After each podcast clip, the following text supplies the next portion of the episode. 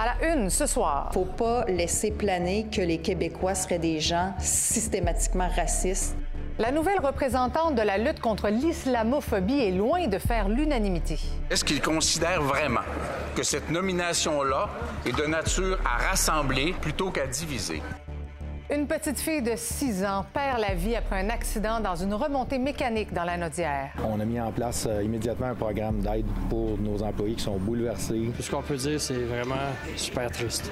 Visé par des allégations de nature sexuelle, le cardinal Marc Ouellette démissionne. La lumière n'est pas faite sur l'allégation. S'il n'y avait pas ce contexte-là, on n'en parlerait même pas. Voici votre fil de la journée.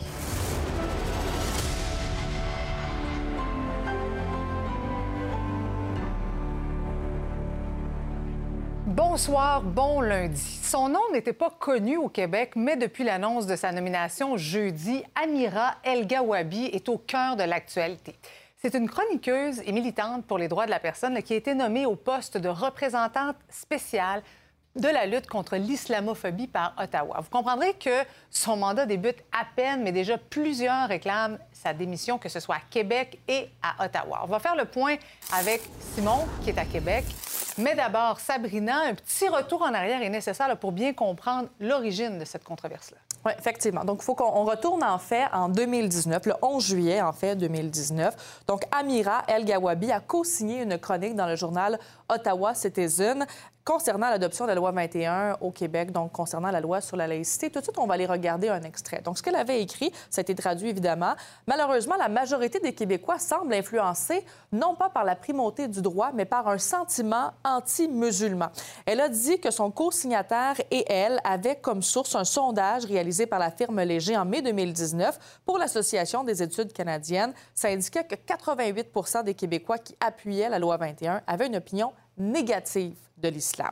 La personne avec qui elle a écrit l'article, ben, c'est Bernie Farber, qui est le président du réseau canadien euh, anti-haine.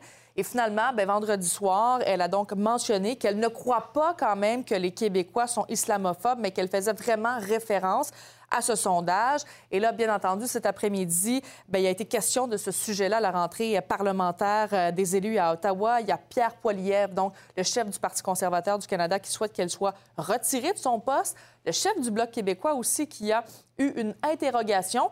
Et on va l'écouter aussi le premier ministre Trudeau qui se dit quand même satisfait de la réponse de Mme El Gawabi. On peut les écouter. Ma demande au premier ministre, c'est est-ce qu'il considère vraiment que cette nomination-là est de nature à rassembler et à jeter des ponts plutôt qu'à diviser. Nous nous devons tous à chaque jour de se tenir debout pour reconnaître et lutter contre l'islamophobie pour reconnaître que nous avons tous un devoir d'être là pour nos euh, concitoyens musulmans et nous allons toujours l'être. Et d'ailleurs, M. François Blanchet a demandé à rencontrer Mme El Gawabi et ça a été appuyé en fait par le premier ministre du Canada, Justin Trudeau. Donc, il ne reste plus qu'à savoir quand sera cette rencontre. Maintenant, Simon, à Québec, des ministres du gouvernement Legault qui réclament ni plus ni moins sa démission. Là. Oui, tout à fait. La semaine passée, euh, au caucus de la coalition Avenir Québec, Jean-François Roberge euh, avait dit euh, parce que les ministres mhm. responsables des relations avec euh, le gouvernement fédéral, entre autres, bon, lui avait dit, euh, écoutez, on, on, demande à Mme El Gaoubi de s'excuser, de revenir sur ses propos. et bon, l'amende honorable qu'elle a faite, dont nous parlait Sabrina précédemment, visiblement, visiblement ça ne satisfait pas Jean-François Roberge, qui aujourd'hui, par voie de communiqué, a demandé sa démission. Euh, Madame Guilbeault, Geneviève Guilbeault, vice-première ministre du Québec, ministre des Transports également, était aujourd'hui euh, bon à une annonce concernant la Société des traversiers. Elle était questionnée là-dessus. Et euh, pour elle, ça passe pas non plus. Le, fait qu'elle qu'elle ait fait son mea culpa, qu'elle ait nuancé ses propos plus récemment, ben ça reste que les propos qui ont été tenus ont été tenus. Pour elle, ça demeure très grave. Et curieusement, ça arrive alors que en fin de semaine, on commémorait les les six ans de l'attentat de la mosquée de Québec où six hommes musulmans aussi ont perdu la vie. Mme Guilbeault, ce qu'elle a dit, c'est écoutez, euh, moi j'étais là avec toutes sortes de, gens de la classe politique, des citoyens, on a discuté. Euh, puis euh, ben, les Québécois, selon elle, ne sont absolument pas islamophobes. Écoute, Mme Guilbeault. Le Québec est un endroit très accueillant. Les Québécois sont accueillants, sont fraternels. Et prétendre le contraire, qu'en plus on occupe un poste officiel avec un salaire vraisemblablement payé par les fonds publics, je trouve ça très glissant. C'est très déplacé ce qu'elle a dit. Et ça va certainement pas contribuer à resserrer les liens et euh, à resserrer cette solidarité qu'on a euh, entre tous en voulant attiser une prétendue, euh, une prétendue adversité. Et pendant ce temps-là, Simon, les partis d'opposition ont aussi réagi, mais eux ne vont pas aussi loin que le gouvernement. Oui, c'est un peu plus nuancé, effectivement. vous allez le voir, Marc Tanguay, chef par intérim du Parti libéral du Québec, qui, lui, ben, Rappelle encore une fois que Mme Gawawi devrait s'excuser. Euh, pour lui, ce serait suffisant. Euh, bon, euh, vous allez voir aussi, vous allez l'entendre plus tard, mais M. Joël Arsenault, député des Îles-de-la-Madeleine du Parti québécois, qui trouve que bon, les propos tenus par Mme El Gawabi à l'époque sont complètement aberrants. Ne demande pas directement sa démission. Ce qu'on disait au Parti québécois tout à l'heure, c'est qu'on est encore en train d'étudier les déclarations de la dame en question. Et puis, bon, on ne demande pas formellement, du moins pour l'instant, sa démission. Joël Arsenault. Il en ressort euh, une, incompréhension de la société québécoise euh, et euh, les préjugés qu'on entend constamment sur cette idée qu'une frange de la population québécoise serait raciste ou xénophobe. c'est ce qui transpire de, de, ces, de ces propos lorsqu'elle dit « ça me donne le goût de vomir » dans une des, déclarations, dans un tweet, lorsqu'elle elle fait sienne un argumentaire là, qui et bourré de préjugés à l'endroit de la société québécoise. Donc, rentrée parlementaire euh, demain à Québec, il y aura certainement des réactions au fait que M. Trudeau euh, refuse d'émettre de, ses fonctions celles qu'il vient de nommer. Oui, merci. Merci beaucoup, euh, Simon. Ça sera l'objet d'ailleurs du commentaire des Voix verts un petit peu plus tard dans le bulletin. Merci. C'est tellement, mais tellement tragique ce qui s'est passé hier matin à la station de ski Val-Saint-Côme. Une petite fille de 6 ans a perdu la vie à la suite d'un accident dans une remontée mécanique. Anaïs, tu te trouves sur place. Évidemment, on tente aujourd'hui de comprendre les, circonstances de cet accident-là. Oui, mais on en sait encore très peu sur les circonstances qui entourent ce décès de cette jeune fillette de 6 ans. Elle suivait un cours de ski. Elle était avec un moniteur quand les services d'urgence ont été appelés hier vers 9h30, donc presque à l'ouverture de la station de ski.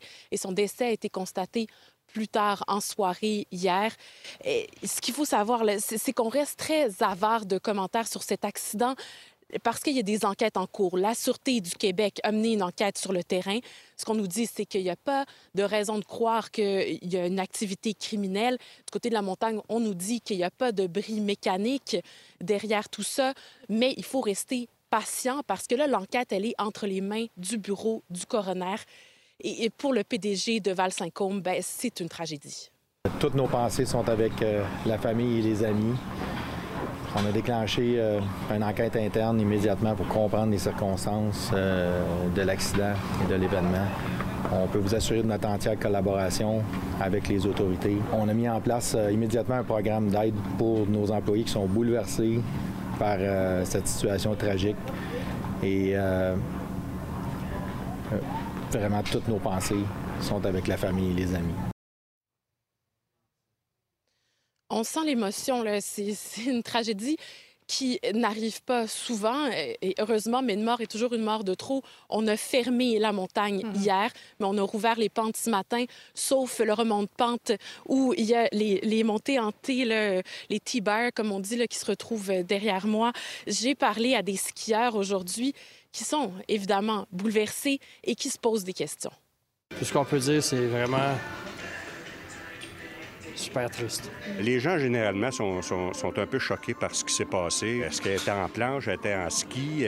Est-ce qu'elle a fait une fausse manœuvre? Est-ce qu'elle a été mal assistée? C'est pas un appareil compliqué à utiliser. Profondément triste pour avoir des enfants de, de cet âge-là. Mais malheureusement, je pense que ça, ça arrive. J'ai pas grand-chose à dire, à part mes sympathies pour la famille, évidemment. Oui, effectivement, toutes nos pensées euh, pour cette euh, famille. Anaïs, pendant ce temps-là, évidemment, dans le monde du ski, on va surveiller de près ce qui va ressortir de cette enquête-là. Oui, à Val-Saint-Côme, on mène déjà une enquête à l'interne. Et du côté de l'Association des stations de ski du Québec, eh bien, on dit qu'on va surveiller les recommandations du coroner s'il y en a. Euh, mais on dit que les moniteurs sont très bien formés, règle générale, surtout à utiliser les remontes pentes de type T-bar. Et on dit que ce type d'événement, ben, c'est un cas isolé. au niveau des T-bars, à notre connaissance, euh, on n'a pas vraiment répertorié au cours des multiples années. Ça fait des années que ça existe, ce type de remontée terrestre-là. Euh, mm-hmm. on n'a pas, euh, on n'a pas écho ou, noté d'incidents du genre. Et Marie-Christine, je veux noter que la communauté s'organise. Il y a le président des patrouilleurs de ski du Canada qui appelle toute la population à venir porter des toutous en geste de hmm. solidarité sur la pente dès la semaine prochaine. Merci beaucoup, Anaïs. Merci. Maintenant, démission surprise hein, du cardinal Marc Wallet, euh, qui évoque son âge puisqu'il a 78 ans. Euh, mais le cardinal Wallet est aussi visé, vous le savez, par des allégations de nature sexuelle dans un recours collectif contre le diocèse de Québec. Jacques-Alain, donc, c'est le Vatican qui en a fait l'annonce ce matin. Oui, c'est par communiqué euh, que le Vatican nous a indiqué ce matin que le Saint-Père a accepté la démission du cardinal Marc Ouellet à la tête du dicaster des évêques. C'est un rôle très important qu'il avait au sein de l'Église qui veille notamment à nommer la majorité des évêques un peu partout dans le, monde. C'est le rôle le plus important jamais donné à un Québécois à Rome. Tout ça survient, comme tu l'as dit, Marie-Christine, alors qu'il est éclaboussé par des allégations d'inconduite sexuelle. Pamela Groslot, sa présumée victime, est sortie à visage découvert euh, il y a quelques semaines pour dénoncer des gestes qui se seraient produits entre 2008 et 2010. Il aurait, entre autres, passé sa main dans le dos jusqu'aux fesses de la présumée victime. À ce moment, lui était archevêque euh, de Québec et elle était stagiaire au diocèse. Marc nie les gestes et l'a même poursuivi à son tour pour un montant total de 100 000 Ce départ survient donc ben, à un bien drôle de moment, mais selon le chroniqueur en affaires religieuses Alain Pronkin, il n'y a probablement pas de lien direct entre les allégations et sa démission. Je, ne pense pas qu'il y a de lien direct, mais c'est cumulatif. Si on additionne le cas de Vigano et si on additionne surtout le fait qu'il est rendu à 78 ans, qu'il avait remis au pape sa démission, voilà déjà trois ans, l'usure du temps, ça fait 13 ans qu'il était préfet de cette congrégation-là. Euh, le cumul de ça fait en sorte que, d'après moi, il a dû rencontrer le pape et lui dire, ben, écoutez, est-ce que je peux, vous allez vous signer ma lettre de démission que je puisse me retirer? Et Jacques-Alain, quelle a été la réaction au sein de l'Église? Oui, bien, tout d'abord, il y a Monseigneur Ouellette qui a réagi cet après-midi par communiqué pour annoncer ses nouvelles fonctions au sein de l'Église. Bien sûr, en remerciant le pape et en souhaitant la bienvenue à son successeur, l'évêque américain Robert Francis Prévost. Mais toutefois, sans parler des différents processus judiciaires qui sont toujours en cours. Le diocèse de Québec, duquel Monseigneur Ouellette a été archevêque pendant près de huit ans, a refusé de commenter sa démission aujourd'hui. Et du côté de la Conférence des évêques catholiques du Canada, on tient vraiment à rappeler la normalité de la procédure qui est en cours pour un cardinal de son âge et surtout à protéger la présomption d'innocence. On rappelle aussi qu'une enquête préliminaire au sein de l'Église n'avait rien donné concernant les allégations qui pèsent toujours contre Monseigneur Ouellette et que le pape l'a toujours défendu le pape euh, a bien précisé, a fait préciser dans le communiqué, c'est en raison d'âge. Je vous ai dit que c'est un processus normal. Maintenant, la lumière n'est pas faite sur l'allégation. Vous savez qu'il y a des développements en cours. On ne peut pas aller plus vite que ça. Moi, je ne veux pas aller plus vite que la justice. S'il n'y avait pas ce contexte-là, je pense que la démission du cardinal, on n'en parlerait même pas. Parce que c'est quelque chose de, de, très habituel dans notre monde à nous. Merci beaucoup, Jacques-Alain.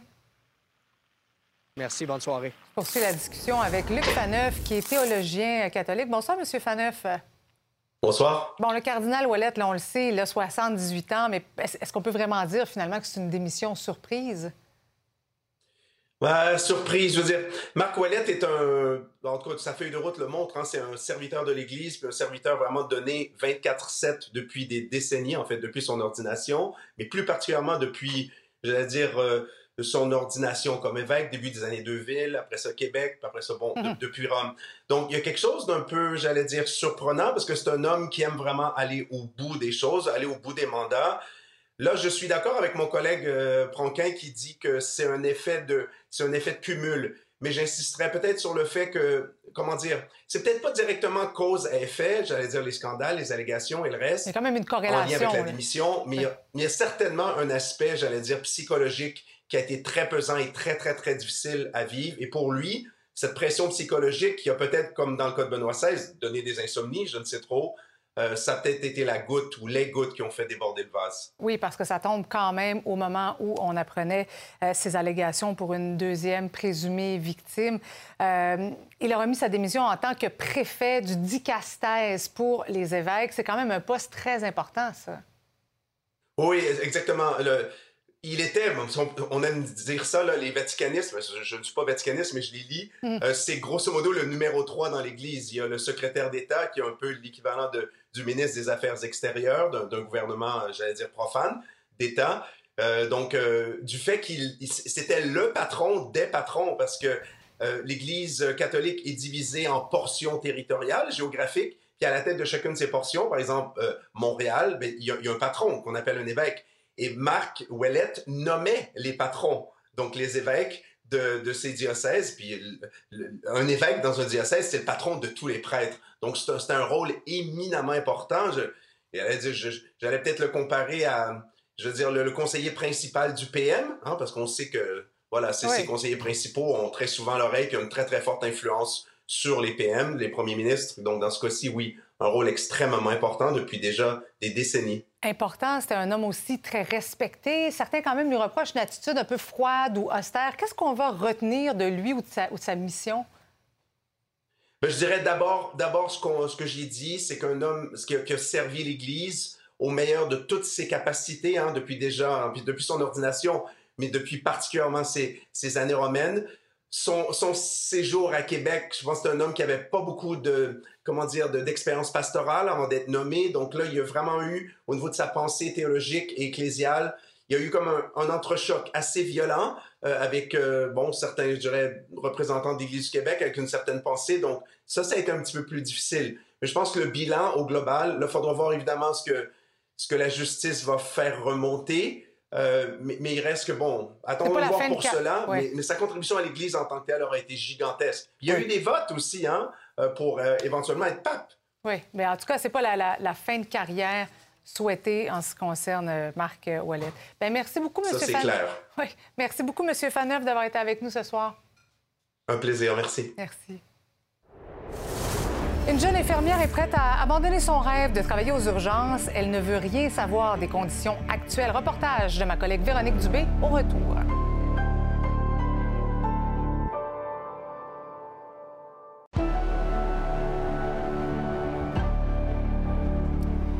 Il y a deux semaines, rappelez-vous, les infirmières de l'urgence de l'hôpital Maisonneuve-Rosemont refusaient de rentrer travailler et menaçaient de démissionner en bloc. Tout ça pour protester contre le temps supplémentaire obligatoire. Il y a eu tout un branle-bas, rappelez-vous. Le ministre a été appelé pour éteindre le feu, mais du TSO, il y en a encore, la crise perdure et ça démotive des finissantes, dont celle que ma collègue Véronique Dubé a rencontrée.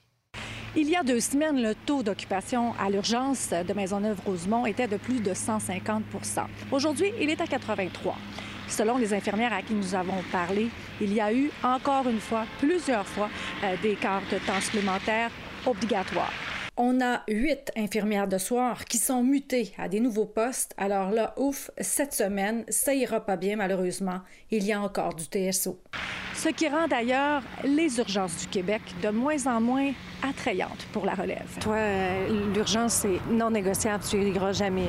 Oui, bien, j'ai tout le temps voulu aller à l'urgence en plus. C'est vraiment parce que je suis quelqu'un qui aime ça sur l'adrénaline. J'ai fait mon stage de soins critiques j'ai adoré ça.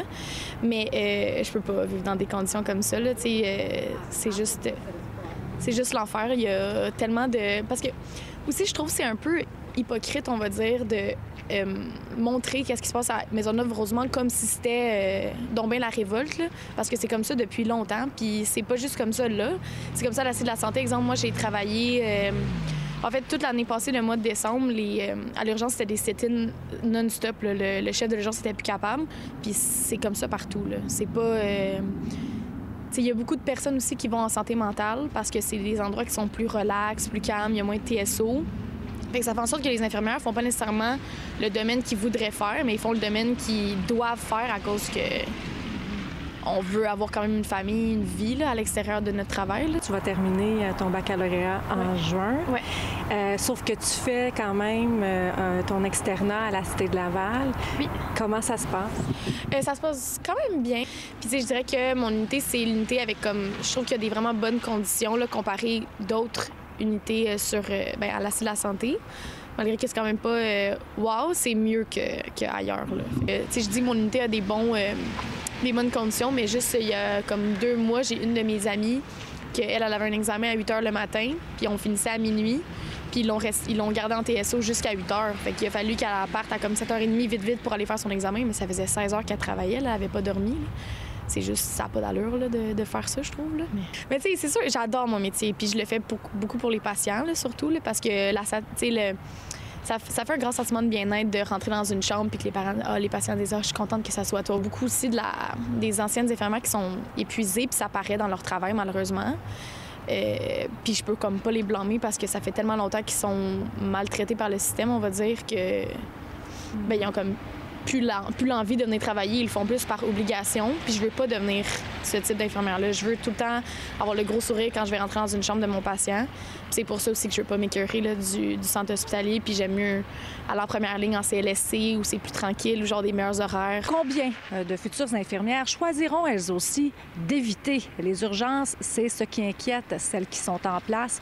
D'autant plus que d'ici trois ans, plus de 3500 infirmières au Québec auront l'âge de la retraite. L'Organisation mondiale de la santé maintient son niveau d'alerte maximal pour la COVID-19 après presque trois ans de pandémie.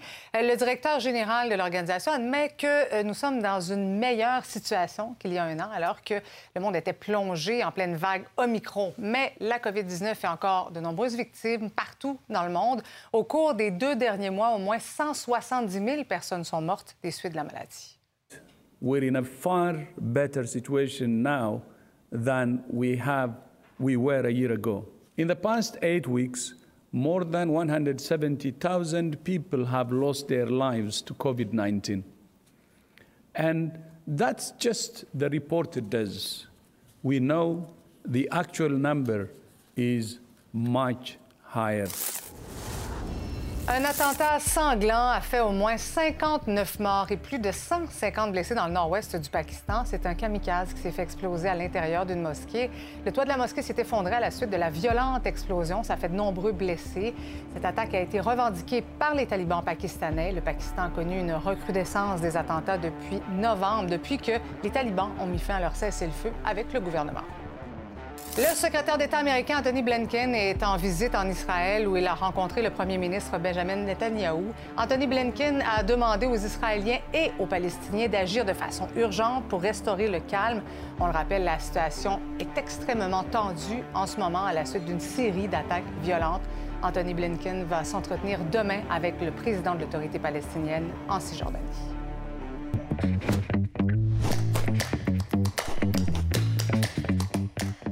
Salut Yves. Salut Marie-Christine. Bon lundi. Euh, vers la fin de la semaine passée, on en parlait déjà de la nomination de Mme Elga Wabi. Et là, en fin de semaine, ça a continué. Et là, aujourd'hui, controverse. On, réclame sa démission à Québec, également à Ottawa. Euh, ce poste-là, le représentant spécial à la lutte contre l'islamophobie, c'est quoi l'objectif? Bien, on a, il y a un ministère à Ottawa de l'inclusion, de la diversité, et donc c'est euh, pour rebâtir, des ponts? Euh, oui, mais repérer, les, euh, dénoncer la haine, hmm. les préjugés, ainsi de suite. Il y en a un également qui euh, est destiné à lutter contre l'antisémitisme.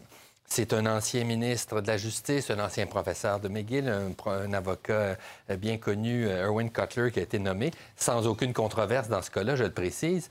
Donc, dans ce cas-là, tu vois, elle est à peine nommée que déjà, elle crée un effet complètement inverse à ce qui est recherché. Pourquoi? Parce que c'est quoi combattre l'islamophobie ou les préjugés ou la haine envers un groupe? Ben, c'est combattre les généralisations. Tu vois? Il y a eu un attentat terroriste commis au nom de l'islam. Alors, il y a des gens qui mettent tous les musulmans dans le même paquet. Donc, lutter contre l'islamophobie, c'est de dire, ben attention, c'est pas ça du tout. Et elle, ce qu'elle fait en parlant des Québécois, c'est exactement ça, c'est-à-dire des grandes généralisations. Euh, au sujet de la fameuse loi 21 sur euh, la laïcité de l'État. Alors, on sait que cette loi-là, bon, et j'en suis d'ailleurs, je n'étais pas d'accord avec cette loi-là. Elle est contestée? Elle est contestée, elle est contestée en cours, et puis un débat qui continue. Mais ça ne veut pas dire que si vous appuyez la loi, vous êtes islamophobe. Il y a un débat tout à fait légitime qui se passe dans la société mhm. québécoise là-dessus. Elle a même dit que la loi 21 était responsable d'un ben d'un meurtre euh, en Ontario. Exactement. Alors, imagine si déjà un gouvernement, euh, le gouvernement du Québec est, en porte-à-faux avec cette, cette personne-là, quel, quel travail utile elle va pouvoir faire? Et l'autre chose qu'il faut comprendre, c'est que beaucoup de gens à l'extérieur du Québec ont reproché à Justin Trudeau de ne pas être assez sévère ou critique envers la loi 21. Parce que comme elle est populaire au Québec et qu'il y a eu plusieurs élections, ben, il n'a pas voulu trop se prononcer là-dessus. On comprend qu'il n'est pas d'accord, mais il n'a pas été trop virulent dans ses mmh. commentaires. Et, mais, et, donc, ça, ça fait partie des démarches pour montrer qu'il est soucieux des droits, euh, des droits individuels des musulmans, et ainsi de suite, comme des autres minorités. Mais là, elle a refusé de s'excuser. Hein? refusé de s'excuser. Euh, et, Justin Trudeau dit non, elle va rester en poste, mais est-ce qu'elle a vraiment, en ce moment, la légitimité de conduire? Est-ce qu'elle va pouvoir faire, faire son travail? Elle, vient d'être confirmée, mais moi, je pense que non. Mhm. Je pense qu'elle elle est dans, ça part très, très mal. Vous ne pouvez pas avoir un gouvernement d'un endroit aussi important que le Québec, au Canada, qui, euh, qui vous est hostile. Et elle, elle aurait pu s'excuser. Elle m'a dit non, non, on m'a mal compris. C'est pas ça que je voulais dire. Puis elle a édulcoré un peu son propos. Alors, au lieu de, de, s'expliquer avec les gens qui, justement, la, critiquaient. Alors, ça part très, très mal. Et puis, écoute, elle reste en poste, mais pas combien de temps? J'ai bien hâte de voir ça. Mais je suis vraiment aussi curieux de savoir si le gouvernement était vraiment au courant de ces propos-là ou si. Euh, c'est embêtant, hein? Ça, je pense qu'ils s'en sont pas souciés. Merci Yves. À demain. Salut, à demain. Merci. Une nouvelle vous fait réagir. Vous avez une histoire à partager, un sujet d'enquête peut-être à nous transmettre. Je vous invite à nous écrire à l'adresse courriel suivante manouvelle à commercial c'est l'heure de retrouver notre animatrice des bulletins locaux. Bonsoir, Lisa Marie. Bonsoir, Marie-Christine. L'équipe ukrainienne sera bientôt à Québec pour le tournoi international de hockey puis Oui, mission accomplie pour Sean Bérubé qui a piloté ce grand projet. Ça n'a pas été simple, mais ça se réalise. Ça aura nécessité des mois de préparation, des déplacements assez impressionnants. On parle ici d'un voyage à la frontière entre l'Ukraine et la Moldavie, comme quoi, quand on le veut vraiment, tout est possible. Et l'aventure ne s'est pas passée tout à fait comme prévu. La météo qui les a obligés à changer l'itinéraire à la dernière minute. Euh, au moment où l'on se parle, tout le monde est en route vers le Québec. Ils doivent arriver à Québec mercredi. Et l'organisation du tournoi a, commenté, euh, a commencé à leur parler de l'engouement autour de leur présence à Québec. Du fait qu'on s'attend à ce que l'amphithéâtre soit bien rempli pour leur première partie. Je vous invite à écouter un extrait du reportage. Les autres ne revenaient pas. Là. On disait ça se, pouvait, ça se pourrait que ça soit plus que 10 000 personnes, puis on s'attend peut-être que ça soit plein. Puis ils se regardaient comme ça, ils se disaient, donc c'est comme la Ligue nationale. je m'attendais pas qu'elle ait, que ça ait une équipe compétitive, mais euh, ça fait-il, ça fait-il. J'étais vraiment surpris. Là, je pense qu'ils vont, euh, que le public va tomber en amour avec eux autres. L'équipe ukrainienne qui risque d'attirer les foules. On les suit, donc reportage complet de mon collègue Jean-Simon Buis sur nouveau.info et au fil dans un instant. Bien de voir ça. Merci beaucoup, Lisa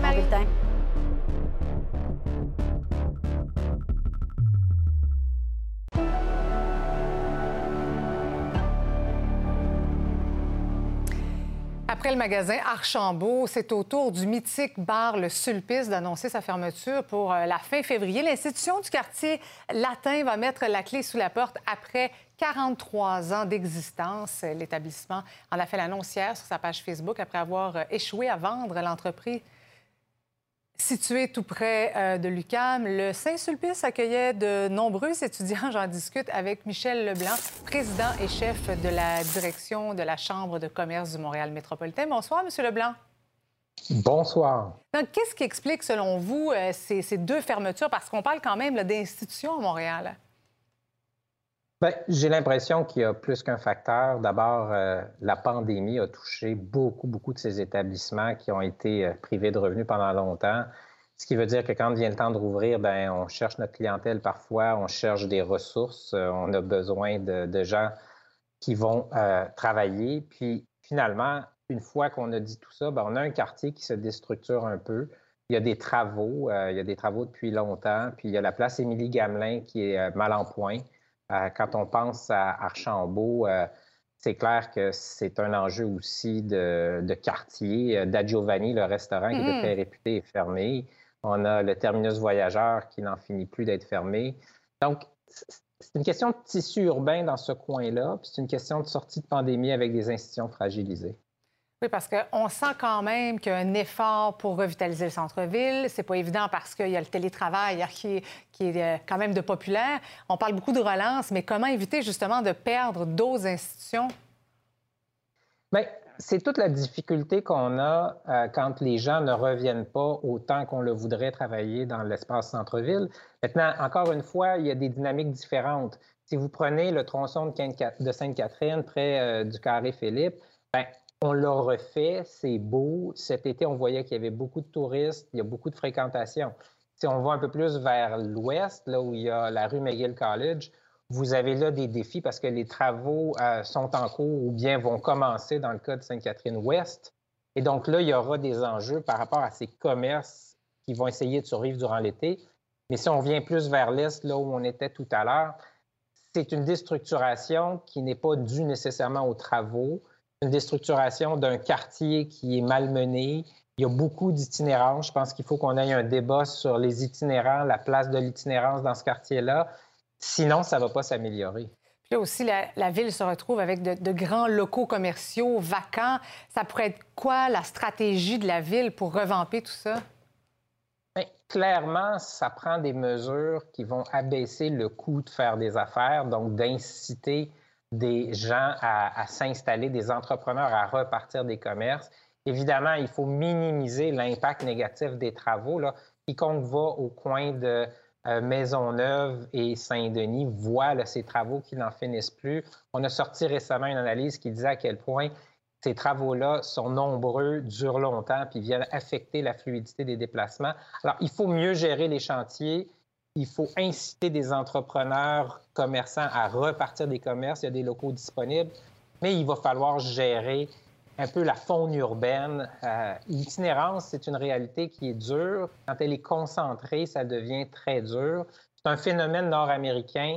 Présentement, dans toutes les grandes villes, on a comme les effets de la pandémie qui ont rendu plus de gens dans l'itinérance. La crise du fentanyl, dans certains cas, les mm-hmm. rend différents.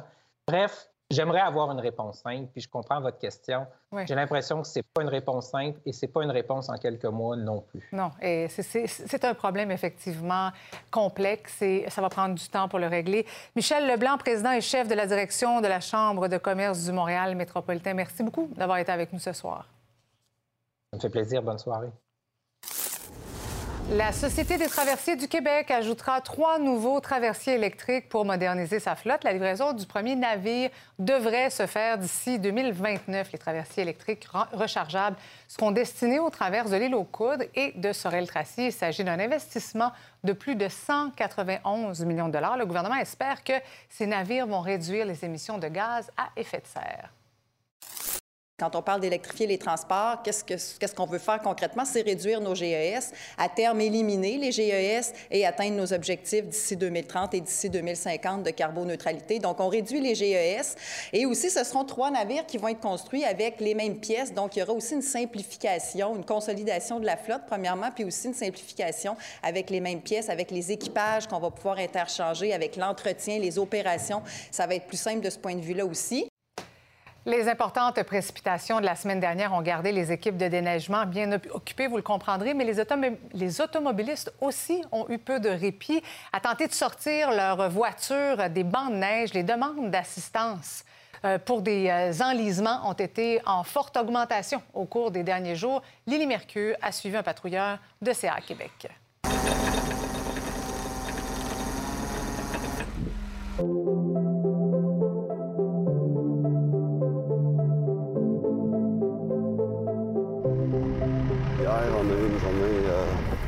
Avec beaucoup d'enlisement à cause du tempête de neige.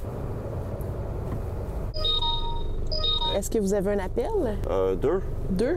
Oui, enlisement. Ici, pas loin, puis l'autre. un remorquage qui s'en va sur la rive sud. Cet hiver, comparativement à celui de l'an passé, c'est pas mal plus doux. hein. On a été gâtés. On a eu beaucoup plus de neige en janvier comparativement à l'an passé. Donc, l'an passé, on voyait surtout des survoltages, des gens euh, qui avaient besoin d'assistance pour leur batterie. Les véhicules ne démarraient pas. Ça a été environ 50 000 de nos appels et en, en- en la même période cette année, on en a un peu moins de 10 000 de fait. Donc, on voit qu'il y a vraiment une bonne différence. Par contre, ce qu'on voit avec toute cette neige, c'est des situations d'enlisement. On va aller secourir les gens. Bon, leurs véhicules sont pris dans les bancs de neige, euh, les fameux bancs de neige à Montréal. Les enlisements, est-ce que comment comment ça se Ben, passe? c'est toujours suite à une journée, une journée de, de- de tempête, surtout euh, le pauvre monde qui habite en ville, qui n'ont comme pas de choix que de garocher leur véhicule dans le banc de neige pour être capable de se stationner. Vous en avez combien des appels comme ça par jour? Mais c- ça dépend de la journée, mais euh, et ça dépend de dans quel type de camion qu'on roule. Euh, mais là, en moyenne, c'est euh, facilement un appel à l'heure, si pas plus, si c'est un remorquage. Il y a une vague de froid qui arrive. Oui. Fait que les véhicules sont plus prompts à, j'imagine, arrêter de fonctionner, si on peut dire. Oui. C'est quoi les, les principaux conseils que vous avez à donner? Bien, l'entretien est primordial sur un véhicule. Euh, changement d'huile fraîche euh, avant euh, le début de l'hiver, puis l'inspection de l'état de santé de la batterie avant que l'hiver arrive. C'est mes deux gros conseils. L'équipe ukrainienne qui participera au tournoi international, puis oui, va arriver en sol québécois mercredi, mais ça a pris des mois de démarches et de planification pour, permet- pour permettre à ces jeunes hockeyeurs de participer au tournoi. Jean-Simon Buis s'est entretenu avec l'un des responsables du tournoi qui a contribué à la concrétisation de ce rêve. Ça, c'est une vidéo là, de, de la fête d'un des jeunes, juste après le Nouvel An. Puis là, il demande aux joueurs, le coach, qu'est-ce que vous voulez là, pour le Nouvel An? Puis euh, pratiquement tous les joueurs répondent, euh, on va aller au tournoi public de Québec. C'est tout un exploit, là, amener une équipe de hockey de l'Ukraine dans un contexte de guerre à Québec. Ça doit être parsemé d'obstacles. hein? Ah oui, c'est, ben, c'est- j'ai comme l'impression que c'est, c'est, c'est comme mission impossible. Alors, Jean, tu disais que c'était mission impossible. Ben là, c'est mission accomplie. Comment ça s'est passé en Europe? Ça s'est pas passé du tout comme on, on le prévoyait. Là. Euh, au départ, on était supposé d'aller vraiment dans, le sud, l'une des, frontières le plus au sud entre la, Roumanie et l'Ukraine. On était supposé prendre un traversier sur euh, par-dessus la, rivière, le, Danube. Mais là, finalement, en se levant le matin, grosse tempête. euh, puis là-bas, là, les gens n'ont pas vraiment des, bons pneus. Donc, ça a été, là, euh, on ne pouvait pas prendre la traversée non plus. Là. C'était pas sécuritaire, il y avait trop de vent. Finalement, on a, à dernière minute, à la dernière minute, on, a décidé là, de changer là, de, d'endroit là, de, où ce qu'on allait se rencontrer. Puis, il fallait passer par la, Molda- la Moldavie. Fait que là, finalement, là, c'est moi et l'entraîneur là, qu'on a traversé à pied, qu'on s'est rendu en Ukraine. OK. Et puis, euh, pour euh, aller chercher les poches, là, euh, dans ces joueurs-là, il y avait un gardien de but. La poche était plus grosse que lui. il y avait de la misère à marcher avec. Là, fait que- fait qu'on on a pris toutes leurs leurs valises, leurs poches, puis on est revenu à l'auto de, de notre passant. Puis qu'est-ce que tu as ressenti quand enfin tu as fait passer la frontière aux joueurs? Un, c'est un sentiment de mission accomplie. Euh, fait que à la fin de la journée, quand j'étais avec eux, là, je, je les regardais tous sourire, puis c'était ça mon- ma récompense, les voir avoir du fun. Et là, tu as sûrement pu parler aux joueurs, aux entraîneurs, de quoi vous avez jasé? On a commencé à leur dire, là, tu sais, qu'est-ce qui s'en venait, là, de combien de personnes peut-être qui vont être là, euh, ben, qu'on s'attend qui vont être là, dans, durant leur premier match. Euh, Donc, les autres ne revenaient pas. Là. On disait ça se, pouvait, ça se pourrait que ça soit plus que 10 000 personnes. Puis, on s'attend peut-être que ça soit plein. Puis, ils se regardaient comme ça, puis ils se disaient, Coudonc, c'est comme la Ligue nationale. ça. Je m'attendais pas qu'elle allait, que ça ait une équipe compétitive, mais euh, ça fait-il, ça fait-il. J'étais vraiment surpris. là. Je pense qu'ils vont, que, que le public va tomber en amour avec eux autres. La vidéo de la violente arrestation de Tyre Nichols à Memphis continue de faire réagir. On en discute avec Valérie Baudouin, analyste en politique américaine, au retour.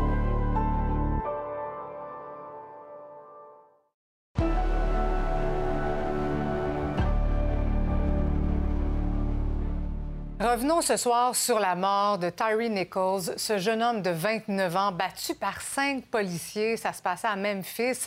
Les autorités ont diffusé ce vendredi dernier les images très choquantes, violentes de l'arrestation du jeune Afro-Américain qui est décédé dans les jours qui ont suivi. La vidéo a eu des effets et des échos, en fait, jusqu'ici. Le chef du service de police de la ville de Montréal, Fadi Daguerre, a réagi. Il se dit choqué. Il écrit en tant que policier, je suis dévasté par ce drame. Je me suis battu toute ma carrière pour une police qui use de fermeté lorsque nécessaire, mais dans le respect de la dignité humaine. Je parle de tout ça avec euh, Valérie Baudouin, analyste en politique américaine. Bonsoir Valérie. Bonsoir Marie-Christine. Parce que pour ceux qui n'ont pas suivi l'histoire, qui n'ont pas vu la, la vidéo, c'est important quand même d'abord de rappeler le contexte dans lequel tout ça s'est déroulé. Oui, c'est au début du mois de janvier. On intercepte Tyree Nichols parce qu'on dit qu'il a une conduite erratique. Et dans les premières minutes de la vidéo, on voit les policiers le sortir de force du véhicule. Tyree Nichols semble très calme, mais on lui dit d'aller sur le sol. On utilise un pistolet euh, de type taser. Il se met à courir. Et c'est à ce moment-là, on le voit dans les images, qu'on l'intercepte à nouveau, qu'on le roue de coups à la tête, au corps. Et il décède trois jours plus tard. Euh, et rapidement, il y a eu des arrestations, les arrestations des policiers euh, qu'on voit sur les images, cinq policiers afro-américains euh, qui ont tabassé carrément à mort, selon ce qu'on sait, Tyree Nichols de 29 ans. C'est vraiment une vidéo qui est, qui, qui est, troublante. Puis on se demandait vendredi justement pourquoi décider de la diffuser ou de la rendre publique? Oui, parce qu'on voit un très court extrait, mais la vidéo est d'environ une heure et c'est des images d'une violence et c'est difficile à, regarder, mais je pense que on a appris de George Floyd, on a appris, appris, des autres événements où on a eu de la brutalité policière qui a même mené à un décès et les, les autorités de Memphis ont dit finalement, ben on va présenter les images à la famille, aux avocats de la famille et par la suite on va faire cette mise en garde, mais on va quand même aller de l'avant pour les montrer parce qu'on le sait que ça va sortir un jour et je pense que c'est par souci de transparence et pour moi ça, ça reste quand même une bonne nouvelle dans les circonstances. Après ça, est-ce que les gens ont à regarder absolument ces images? Pas du tout, parce que comme je l'ai dit, c'est difficile à voir, mais au moins ça démontre que voici ce qui s'est passé et voici ce que les autorités ont fait, c'est justement d'arrêter ces personnes et même de démanteler l'unité, euh, ils appartenaient à une unité qui s'appelle Scorpion, qui intervenait dans ce secteur. On a décidé aussi d'aller de l'avant et de démanteler cette unité-là policière. Oui. Il n'y a quand même pas eu de, de manifestations monstres ou encore de débordements, là, comme ça a été le cas après la mort de George Floyd. Est-ce que c'est parce que justement les autorités ont agi de très rapidement en arrêtant les policiers impliqués? Je pense que oui. Je pense qu'on a appris de ces histoires-là. George Floyd, c'est en 2020. Si on se souvient, la première version des faits des policiers, c'est de dire que bon, s'il était décédé un peu de cause naturelle, il y avait rien de mm-hmm. criminel là-dedans. Et depuis ce temps-là, on sait que Derek Chauvin, le policier qui a mis le genou sur le cou de George Floyd, est derrière les barreaux et d'autres personnes aussi. Donc, on a appris de ça. Et on n'attendait pas justement avec des manifestations de qu'on fasse cette pression pour qu'il y ait des arrestations, pour qu'il se produise quelque chose. On est allé tout de suite de l'avant en les arrêtant. Il y aura bien sûr un procès, mais quand même, euh, c'est du nouveau de, de, de, faire ça en amont, avant justement que la paix peut-être soit troublée par euh, les manifestations ou autres. Il y a quand même déjà eu plusieurs tentatives hein, de passer une loi pour réformer la police, mais est-ce que tu crois que cette fois-ci, euh, il y a une véritable possibilité? Est-ce que ce sera la bonne fois? On le dit après les fusillades aux États-Unis, est-ce qu'on va décider d'agir? C'est un peu la même chose pour la brutalité policière. Joe Biden va avoir une loi qui est en l'honneur de George Floyd, justement, et qu'est-ce qu'elle fait, cette loi-là? Un registre des policiers qui ont eu des actes de violence, par exemple, qui ont été réprimandés à plusieurs reprises, plus d'imputabilité aussi pour les policiers pour être capables de les poursuivre aux criminels si nécessaire. Et aussi, on veut peut-être uniformiser la façon de faire, plus d'avoir des, des, prises très violentes comme les prises au cou qu'on avait pu voir par le passé. Donc, on veut une police plus, plus humaine dans la dignité, un peu comme M. Daguerre l'a mentionné. On le comprend. Merci beaucoup, Valérie. Merci. Merci. Bonne émission.